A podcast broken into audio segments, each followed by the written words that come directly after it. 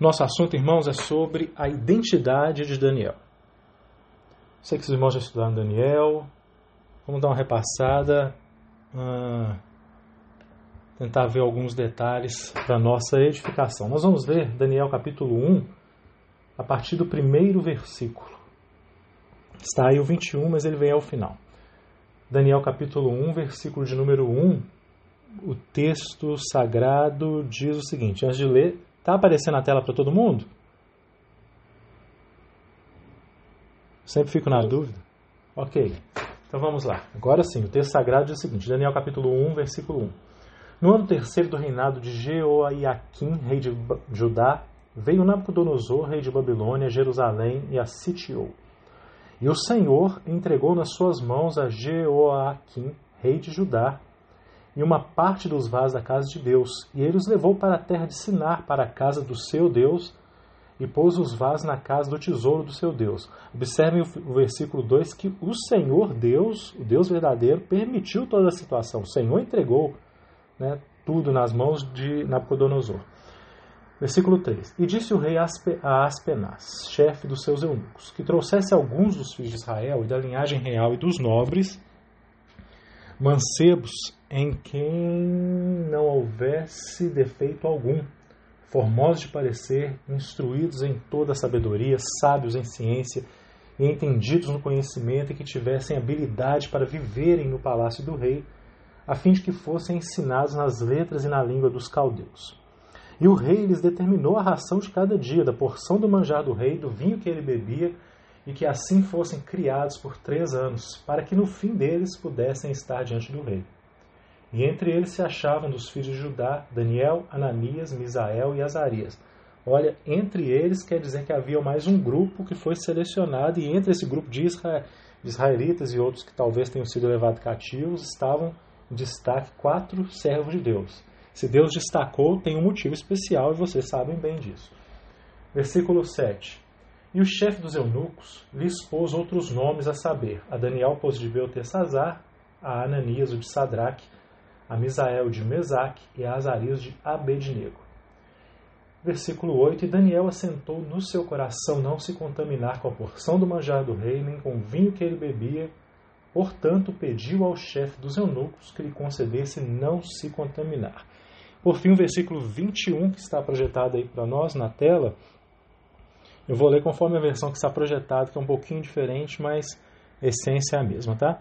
E Daniel permaneceu até ao primeiro ano do rei Ciro. Que o Senhor possa nos abençoar nesse estudo. Pois bem, irmãos, eu trouxe aqui a frase de um filósofo, de um pensador chamado John Locke. Nós vamos falar sobre Daniel, mas eu quero começar esse estudo com o pensador, vocês já devem ter ouvido essa frase ou até estudado em filosofia, alguns ensinos médios têm, ou até na faculdade. John Locke, ele usou a seguinte expressão: O homem nasce como se fosse uma folha em branco. O que John Locke quer dizer, resumidamente, com essa frase é o seguinte: que o homem, se ele nasce como uma folha em branco, ele é como se fosse uma tábula rasa. Ah, ah, só me perdoem aqui, eu vou usar a expressão homem, embora as novas políticas de hoje é, nos, nos forçariam a dizer o homem e a mulher, nem o ser humano também está tão perfeito. Mas eu vou continuar nessa nomenclatura antiga, tá? Me perdoem. Mas o que John Locke queria dizer é o seguinte: que o homem, se ele nasce como uma folha em branco, é porque o homem é uma tábula rasa. Ele vai ser fruto, produto do meio no qual ele vive. Daquilo, ele vai ser influenciado, vai ser produto do ambiente no qual ele está. O ser humano, o homem, a mulher está inserida. Então essa é uma afirmação até famosa de John Locke, que o homem é um produto do meio, como se fosse uma folha em branco, influenciado, vai ser fruto do ambiente. Mas nós temos aqui, embora nós não vamos passar todos os capítulos, só algumas alguns detalhes, nós temos aqui a vida de Daniel e eu tenho certeza, irmãos, que a vida de Daniel, que é apresentada na Bíblia, na palavra de Deus, ela reprova a teoria de John Locke. Mostra que John Locke, com todo o seu brilhantismo, ele estava equivocado nessa frase. Porque Daniel, ele tinha uma identidade com Deus, nós vamos ver isso. E quando eu falo de identidade, estou falando de características, um conjunto de características que uma pessoa, no caso Daniel, possui, que o distinguem, que distinguem uma pessoa. E por meio dessas características é possível individualizar essa pessoa. E nós vemos que Daniel, ele tem características que mostram sua identidade, uma identidade de relação íntima com Deus e que vão, conforme já havíamos dito, reprovar a frase do colega, do pensador John Locke em questão. Muito bem, para a gente entender uma coisa, sei que vocês já estudaram Bíblia, ou espero que sim, mas até próprio, os primeiros versículos vão mostrar isso, do capítulo que nós vemos de Daniel 1. Daniel, ele mostra que ele tinha um contraste, inclusive, com relação à sua nação, a nação de Israel. Ele era israelita. Vejam que Deus, por diversas ocasiões, tentou alertar o seu povo, o povo de Israel no Antigo Testamento, com o qual estava a antiga aliança, que Deus, por diversas vezes, tentou falar com eles, tentou alertá-los, usou de carinho, usou de amor, usou seus recursos, enviou seus servos para que aquele povo fosse despertado, para que aquele povo não caísse numa dificuldade a qual o Senhor já havia predito que aconteceria há muito tempo, desde a lei mosaica. Vejam aqui, segundo Crônicas, capítulo, capítulo 36, versículos 15 a 17, e o Senhor Deus de seus pais falou-lhes constantemente. Constantemente, Deus não falou pouco constantemente, o Senhor sempre ali presente, sempre cuidando, sempre falando, sempre alertando, por intermédio dos mensageiros, profetas, porque se compadeceu do seu povo, da sua habitação. Mas, o que aconteceu?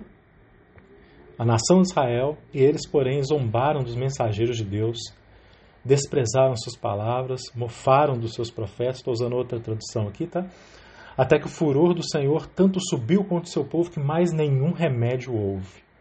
O que o Senhor fez? Porque fez subir contra eles o rei dos caldeus, o qual matou seus jovens à espada na casa do seu santuário e não teve piedade nem dos jovens, nem das donzelas, nem dos velhos, nem dos decrépitos. A todos entregou na sua mão. Então Deus insistiu, o Senhor deu oportunidade, o Senhor falou mansamente, porém o povo rejeitou a palavra de Deus.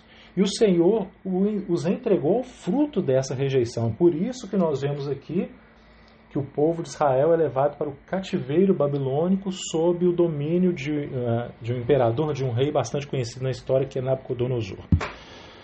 Nós vemos aqui então que a nação, o povo de Daniel, se corrompeu. Apesar do constante apelo de Deus, aqueles que estavam ao redor de Daniel, talvez colegas, parentes, amigos, se corromperam. Mas Daniel, ele não se corrompeu. E nós vemos isso ao longo de todo o livro que leva o nome deste profeta.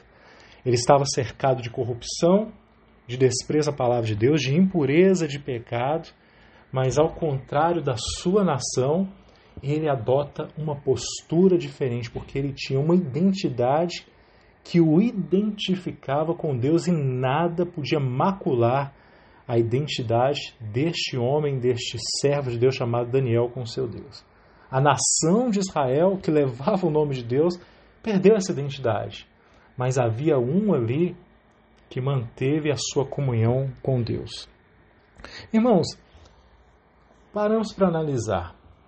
Não é diferente nos dias de hoje. O que o Senhor quer é que nós, o que Ele quer que façamos? É que nós mantenhamos um coração puro e reto diante dele. A realidade que nós vivemos é a seguinte: ao longo dos anos, Deus tem falado com as pessoas. Com os israelitas, ele falou no passado, hoje com o povo da nova aliança, com a sua igreja.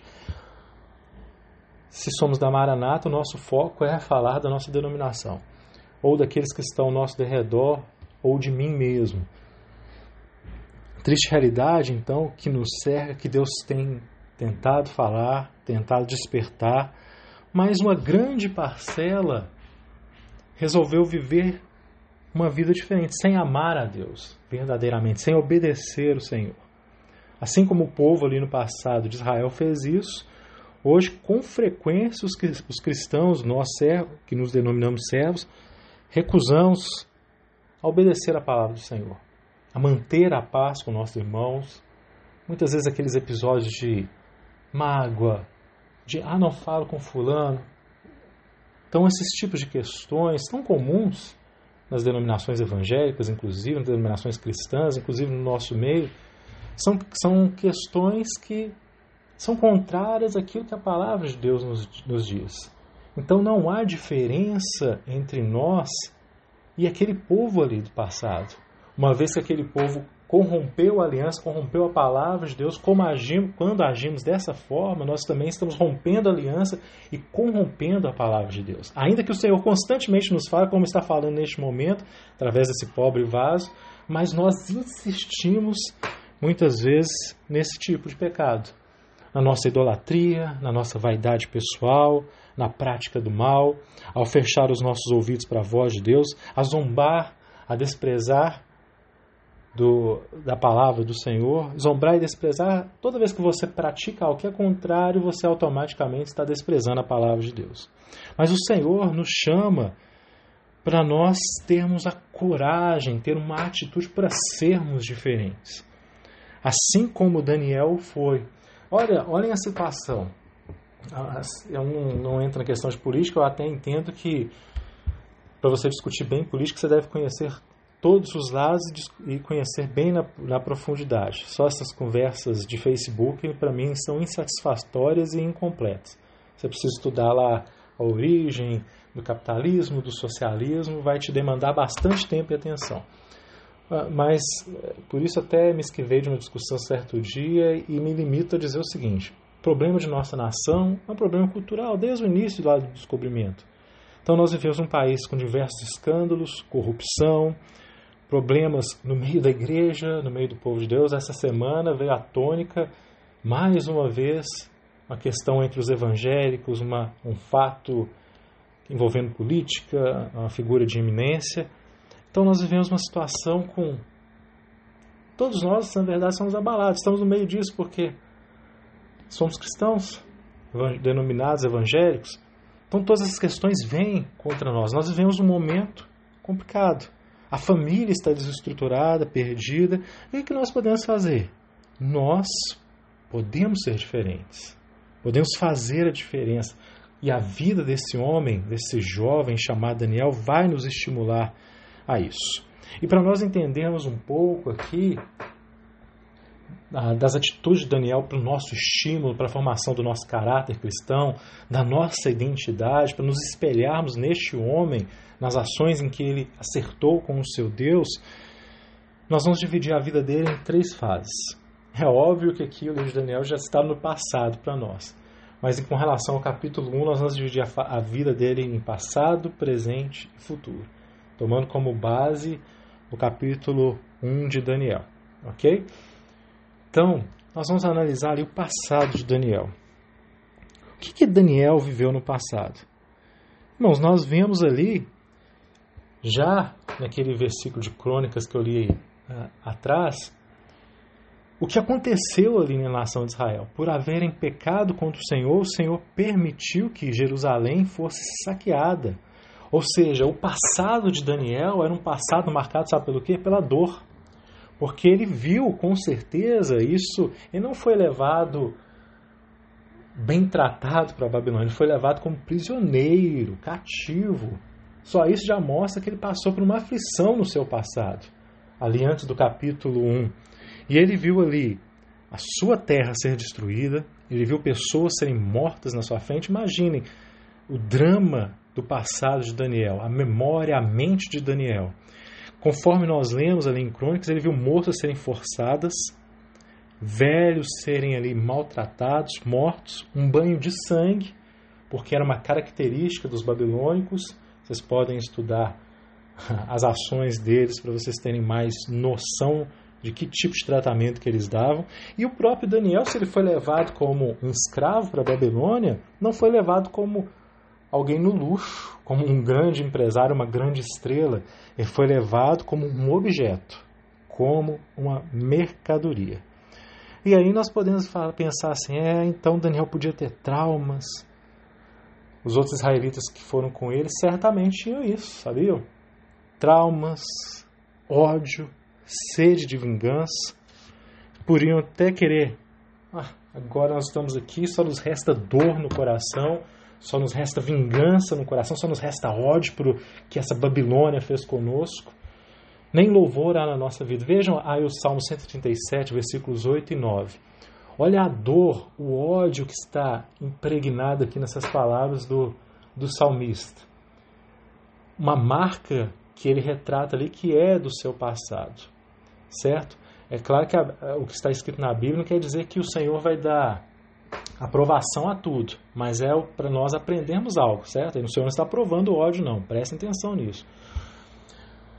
Mas vejam aqui, é o retrato aqui do salmista, o que ele vai dizer? Ah, filha de Babilônia, que vai ser assolada. Feliz aquele que te retribuir o pago que tu nos pagaste a nós.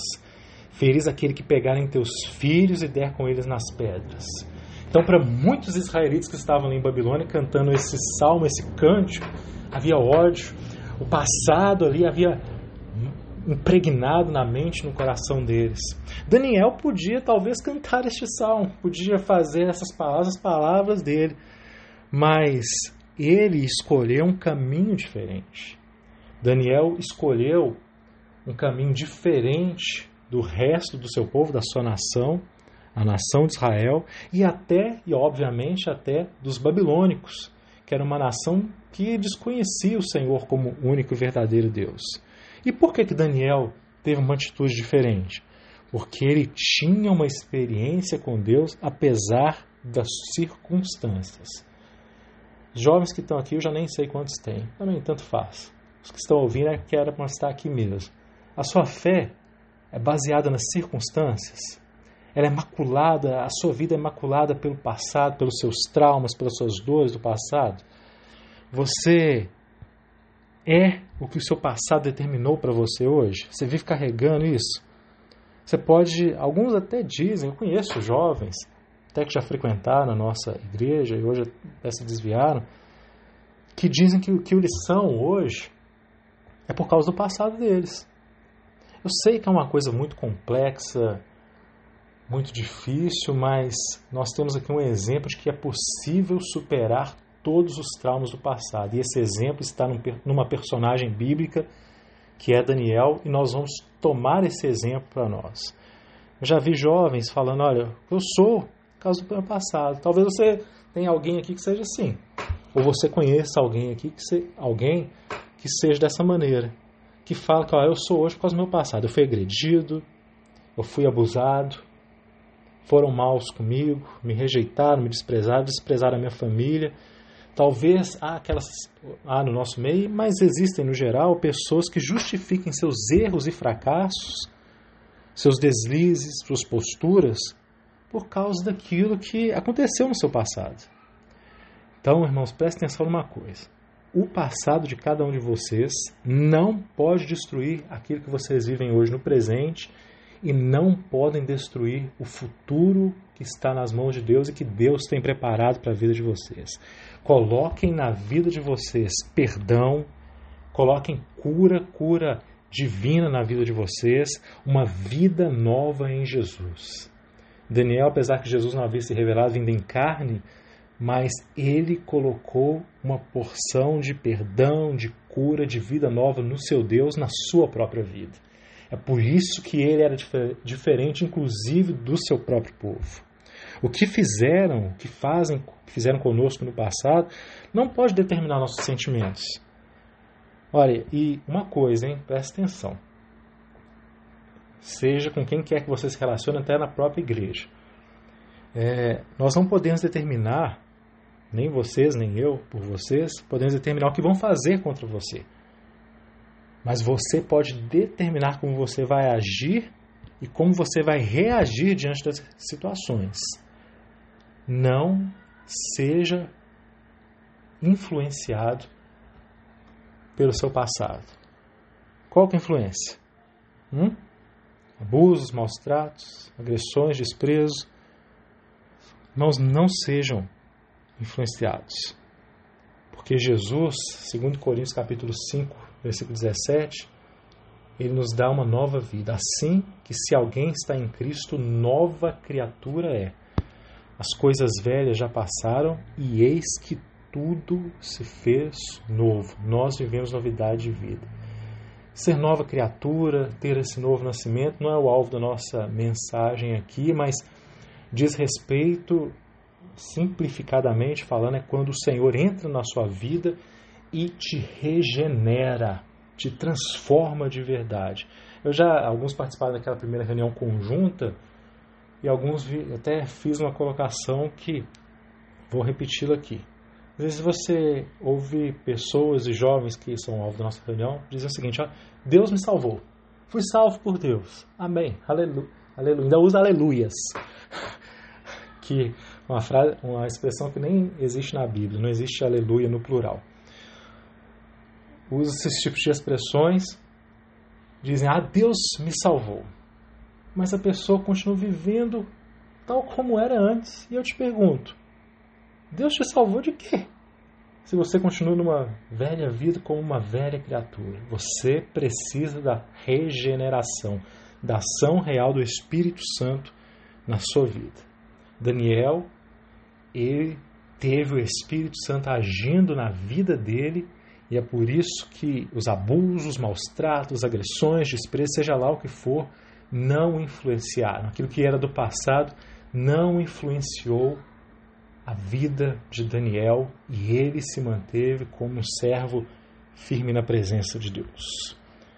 A outra fase que nós podemos ver era presente. É bem enfático neste capítulo 1 essa questão. O presente de Daniel, pano de fundo do capítulo 1 em si.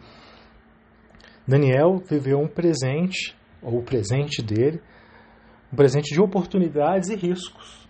Vamos entender por quê. Olha só, Daniel, ele foi levado, falamos de, de uma maneira agressiva.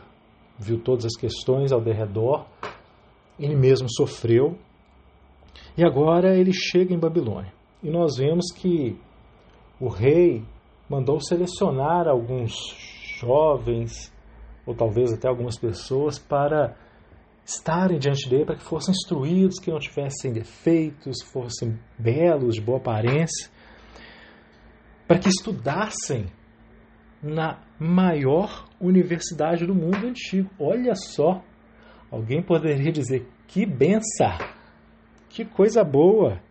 Agora Daniel tem uma oportunidade, vai estudar na maior universidade do mundo. Vai aprender a cultura caldaica, a cultura de Babilônia. Olha, o império dominador acabou de chamar esse jovem para estar ali, aprender com eles. E depois, olha só que beleza, que benção. Entender a benção, né? Ah, depois de estudar na, na faculdade, na Universidade Caldaica, Daniel ele conseguiria um cargo no primeiro escalão do império. Irmãos, alguém deve estar pensando aí ou se a gente contar essa história para outra pessoa que talvez desconheça todo o pano de fundo, vai falar assim: mas esse jovem foi premiado, olha só, é Deus agindo mesmo, hein? Aquele passado, Deus está agindo. Que, ou então poderiam dizer quem é menos cristão: que, que camarada de sorte. Tudo vai ser pago para esse rapaz. A faculdade já vai ser preparado para um bom emprego, com essa pandemia, questão de emprego, questão que já se complicou de estudos. Mas para Daniel estava tudo correndo, olha, aparentemente bem. Como é que tudo virou, né? Que, que benção! Ele ia ter os estudos pagos, comida. Olha, irmãos, a comida da mesa de Nabucodonosor, a mesa do rei, não era qualquer comida. Não era restos para escravo. Era uma comida de excelente qualidade. Pelo contexto é óbvio isso. Tudo ele, Daniel, teria. E a garantia de um bom emprego. É, era um sonho. É um sonho para Daniel e hoje seria um sonho para qualquer jovem isso. E um sonho até para os pais. Talvez falar para algum dos pais, dos irmãos que estão aqui presentes, olha, seu filho vai para a melhor universidade, vai ter tudo pago, está com emprego garantido, garantido no alto escalão do governo, do, do império, com certeza seus pais vão ó, entregar de bandeja. Um sonho sendo realizado. Mas há uma ameaça mortal por trás disso tudo. Ah, há quem diga, trouxe exemplo aí, a, a imagem, Prestem muita atenção nesse detalhe que eu vou abordar aqui. Há quem diga que as maçãs que o adversário, que o diabo oferece, todas são bonitas. Olha que imagem bonita aí. Maçã vermelhinha, bonita aparentemente. Mas todas elas têm bicho. São podres por dentro. São contaminadas por dentro. Só tem a casca por fora. Por trás de todo o glamour, de todo o encanto de Babilônia, de toda aquela potência, de toda essa oportunidade que Daniel poderia abraçar, havia uma ameaça mortal. Havia, havia um perigo desastroso para a vida de Daniel. Sabe por quê? Exatamente por causa da comida do rei. Quando Daniel foi levado ao palácio, ele deveria comer da comida do rei, de melhor qualidade, dos melhores cozinheiros, chefes da época, não franceses, mas babilônicos. Mas nós sabemos que essa comida ela era sacrificada aos ídolos. E Daniel, que guardava a palavra de Deus, ele não queria se contaminar com aquilo que era dos ídolos. Os ídolos não podiam entrar na vida de Daniel. O ídolo não podia entrar na vida de Daniel. Aí você me diz, mas isso é muito fácil. Eu não como nada que é contaminado. Geralmente é aquele dilema né, da época da Páscoa, eu não como ovo de Páscoa. Irmão, e daí se você deixa que outros ídolos, você não come o ovo de Páscoa, que nós estamos fazendo paralelo aqui, mas deixa outros ídolos entrar na sua vida. Ou talvez você seja o próprio ídolo. Já parou para pensar nisso? Quem está assumindo o lugar de Deus na sua vida? Daniel sabe, eu não posso participar dessa mesa. Você até se esquiva do alimento físico que é contaminado aos ídolos, mas o alimento espiritual que o adversário te oferece, como essa bela maçã, você come, como se diz, com uma boca boa, e participa desse alimento. Essa é a ameaça mortal que nós precisamos discernir para não perdermos a nossa identidade com Deus. É muito belo? Sim. Todas as maçãs adversárias são belas, mas todas estão podres por dentro. Considere não que você vai ganhar, mas aquilo que você vai perder. Se você engolir essa comida contaminada pelos ídolos, o seu céu ele está sob risco. Não perca a eternidade, irmão. Não perca a eternidade, jovem. Não perca. Se há algum ídolo qual você tem participado, você sabe muito bem que ídolo é esse. Não precisa ser o ovo da Páscoa, não. Mero chocolate é um outro ídolo que está na sua vida, que você já está se curvando diante dele, hein? Do pecado, da consciência. Você sabe muito bem qual pode ser o seu ídolo. E Daniel, ele se manteve ali firme, um firme propósito. O versículo, do capítulo 1, versículo 8, parte A, eu peguei a revista atualizada que é melhor, fala assim: resolveu Daniel firmemente não se contaminar com as finas iguarias do rei, nem com o vinho que ele bebia. Firmemente, ele tinha firmeza. Ele não estava ali ah, pensando, será que eu posso? Ah, deve ter um jeitinho. Não, firmemente, não tinha dúvida, não participo disso, não se contamine, jovem. Tem tantas iguarias do rei sendo oferecido e tantos têm participado. Alguns até rejeitam a princípio, mas não são firmes como Daniel. Qual é o problema? Esteja firme no Senhor. Alguém poderia até dizer para Daniel que teve esse firme propósito: Daniel, meu caro, meu amigo, largue mão dos seus escrúpulos, cara. Faça concessões. Faça concessões. Podem até falar isso para você, tá? Você não está em Jerusalém. Nem está, como diria, né, no, no linguajar mais vulgar, nem está rolando puto mesmo. Você está em Babilônia, você está em outra cultura. Abandone essas regras pesadas de Deus. Você está numa oportunidade de ouro, cara. Sucesso, tudo. Irmãos, tantas essas oportunidades de ouro chegam para vocês. Façam concessões então. Vão. Se vocês não estiverem firmes como Daniel, se não resolverem isso no coração firmemente, vocês vão ceder. Daniel ele sabia que ele não podia apostatar, que ele não podia negar a fé dele que não podia vender a consciência deles. Vocês estão vendendo a consciência de vocês, a consciência cristã, para uma rede social, para fotos. Falamos na reunião passada, com, será que continua? Com postagem, lá coloca Deus é fiel. Mas irmãs, mulheres, meninas, com poses sensuais, com roupas sensuais. Ah, mas nem de biquíni eu estou, com roupa colada, sensual, erotizando. Qual é a sua firmeza?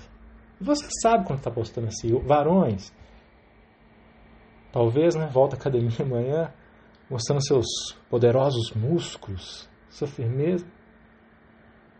A firmeza em quê? Não estou aqui negando a questão de precisar de um cuidado, tá, varões, que eu chamei a atenção. Um cuidado sua saúde, precisamos ter cuidado mesmo, eu preciso, preciso emagrecer. Mas Irmão, que tipo de colocação você tem apresentado nas suas redes sociais? É, da, é de quem está se deliciando, comendo essas iguarias do rei? Como é que é seu comportamento lá quando você vai lá na academia, hein? Talvez mexendo com as garotinhas que estão lá? Ah, estou falando isso porque eu tenho base para falar, tá? Aí alguém vai falar assim: aí ah, quem é você para julgar? E eu te digo: quem é você para continuar encobrindo o pecado? Daniel, ele propôs firmemente. Ele teve coragem para ser diferente apesar das oportunidades. E no meio de tudo isso aí, vem mais um risco. O nome de Daniel e de seus colegas foi trocado, nós vemos aqui. Daniel teve o nome trocado para Beltesazar. O nome de Daniel, ele tem a ver com o Deus vivo. Nós não vamos entrar no mérito aqui. Agora ele recebe um nome atrelado a um título de um ídolo. Sabe o que isso quer dizer? é a aculturação. Os benefícios, as benesses que Babilônia oferecia eram piores que a espada de Babilônia. A sedução do adversário, do diabo, é pior do que a fúria do diabo. Sabe por quê? Porque o adversário ele é enganador. Ele é sutil, ele é ardiloso. A voz dele, pense que é aquele monstro que é desenhado desde a Idade Média né, assumiu aquela característica.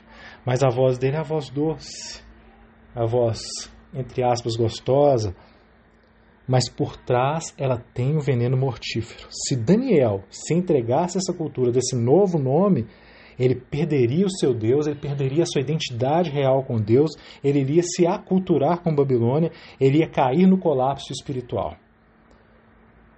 Ele terminaria uma vida sem Deus e sem fé. Mas trocaram o nome de Daniel mas dentro do coração dele, ele ainda era Daniel, o homem que tinha uma relação com Deus. Pode trocar o nome exterior, mas dentro dele, ele não era Beltesazar, ele era Daniel. Deus julgava a vida dele, Deus cuidava da vida dele. Deus cuida da vida de vocês, jovens. E ele então faz um pedido. Alguém vai falar assim: um pedido? É, olha aí parte B do versículo 8 do capítulo 1. Portanto, pediu ao chefe dos eunucos que lhe permitisse não se contaminar. Daniel não deu ordem. Ele podia chegar e arrasar, né? Como se eu não quero, eu sou cristão, sou servo de Deus, eu te ordeno. Não, não. Fazer aquela arruaça, aquele auê, como se diz. Mas ele foi firme, mas também foi estratégico e sábio. Por isso que ele pediu um prato de legumes. Pediu. Ele pediu, não exigiu. Ele podia exigir. Podia fazer todo um auê ali naquela corte. Mas ele acabaria sendo morto. E se ele morresse ali, irmãos, não pense que ele ia morrer como Marte. Ele ia morrer como um tolo. Então, cuidado quando você precisa tomar certas atitudes. Haja com firmeza, mas também com estratégia, com sabedoria, com discernimento. Olhe onde você está. Daniel não podia dar uma ordem, ele era escravo. Estava ali como escravo, ele não era senhor. E preste atenção uma coisa, olha, a firmeza não é contrário de prudência, de sensibilidade, sabedoria, perspicácia. Entenderam isso? Daniel foi tudo isso. Foi firme, mas sábio, perspicaz, sensível. Ele tinha que escolher, sendo escravo, ele não podia dar ordem, ele tinha que escolher os melhores caminhos para que Deus fosse glorificado na vida dele. Se ele morresse, morreria como um tolo, e onde que estaria a glória de Deus? É por isso que ele pediu, sabendo que Deus estava no controle. E, e você, jovem? Quando você chega a certas situações, como a de Daniel, ali, uma grande oportunidade, no auge, no poder, na liderança, aqui certamente temos jovens que futuramente podem assumir o governo de uma igreja, talvez já estejam num grupo de assistência ou à frente de grupo de louvor. Estou falando isso porque essa semana eu ouvi um desabafo de uma irmã, me veio aqui à mente. Quando você chega nessas posições, você mantém a sua fidelidade ao Senhor? seu compromisso também com os irmãos? Ou você pisa? Vira um tirano? Hum? Deu um homem poder e ele vai se revelar o que é. É isso? Não é aquele ditado célebre? Como você se comporta quando você está ali no auge? Muitos hoje fracassam nessa prosperidade, no sucesso, no auge, no auge do seu emprego, na sua vida financeira. Muitos têm fracassado. Conheço jovens assim, que deixaram o seu Deus quando chegaram lá no auge. E até um desses jovens me confessou: Deus me abençoou. Quando chegou lá em cima, quando a oportunidade, quando a bênção se concretizou, ele caiu ali do topo da montanha. Muitos caem mais no topo da montanha do que no profundo do vale, viu? Como você se comporta, hein? Quando você está lá em Babilônia. Ah, o pastor nem está aqui. Você teme mais o pastor do que a Deus? Ah, o diácono dedo duro não está me vendo. Você teme mais o diácono do que a Deus? E eu preciso ser mais temido que Deus? Um mero diáconozinho de nada? Daniel ele foi fiel no tempo da dor ali do seu passado e nesse momento de glória. Foi fiel em todo o tempo. Ele se manteve firme, fiel ao seu Deus onde quer, em qual posição quer que ele estivesse, ele sabia se comportar, ele sabia ser fiel e ele sabia, olha, eu dependo de Deus, eu preciso usar as melhores estratégias para que o nome de Deus seja glorificado. Vocês são assim? Deus é glorificado na vida de vocês? Irmãs que estão aí ouvindo, eu não estou vendo a telinha aqui não. Se fossem fazer uma varredura aí em tudo que vocês postam, falam, como convivem, Deus é glorificado? Seja sincera. Meninos, vocês também. Deus é glorificado nos seus atos? Quando você assume seu grupo, quando você está à frente de algo, quando você está numa mensagem, Deus é glorificado no seu local de trabalho? Deus é glorificado em todo o tempo na sua vida? Daniel se manteve fiel apesar de um futuro de glória. Ele foi interrogado, ele foi treinado ali, né? Tá cortando um pouquinho ali, mas ele não se contaminou com o manjar do rei, do rei e foi então apresentado, passado um tempo, foi apresentado diante do rei. Chegou até a presença do rei Nabucodonosor, da autoridade. Em Daniel capítulo 1, versículos 19 e 20 dizem que o rei falou com eles, entre todos eles não foram achados outros tais como Daniel, Ananias, Misael e Azarias. Vejam que aqui o texto, apesar de terem tido trocado o nome, manteve o nome original.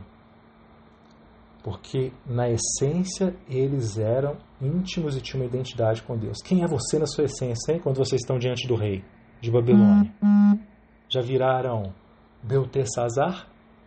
ou São Daniel. Portanto, ficaram assistindo diante do rei.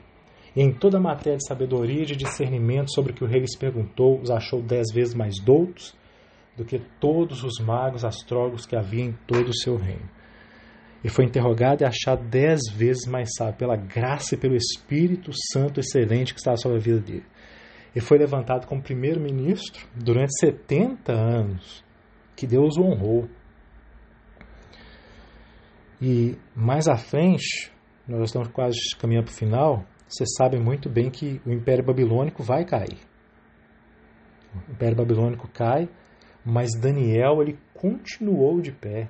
Daniel ele foi maior que a própria Babilônia, maior que o Império Caldaico.